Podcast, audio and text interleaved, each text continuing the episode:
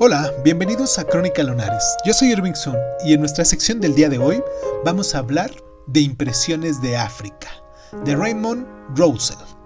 Comenzamos.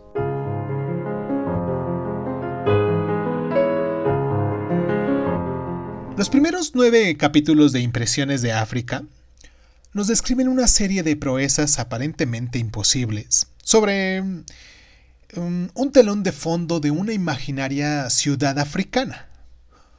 La historia va más o menos así. Un tirador separa de un balazo la yema de la clara de un huevo pasado por agua. También una estatua hecha con ballenas de corsé se inclina hacia adelante y hacia atrás mediante un mecanismo que acciona una cotorra amaestrada.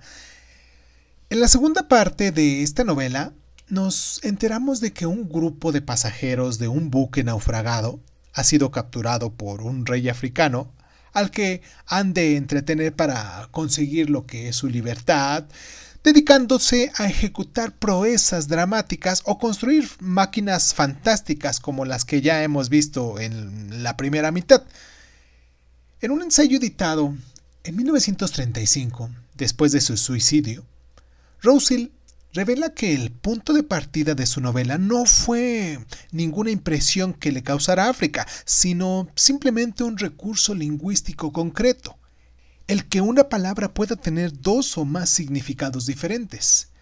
En una variante de su técnica de escritor, Roussel empieza como un homónimo y se asigna la tarea de escribir un relato o de inventarse una situación en que nos lleve de ballenas, lo que es los esfuerzos del corsé, a las ballenas, que son los cetáceos marinos. Se trata de un viaje discurso que no nos lleva a ninguna parte, pero que por mucho que nos alejemos del término inicial, la mera, narración nunca consigue devolvernos al punto de partida, el de los cetáceos eh, al corsé.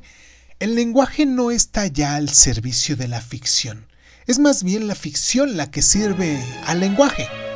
Las novelas se generan en el espacio oscuro que media entre lo que es la palabra y su repetición.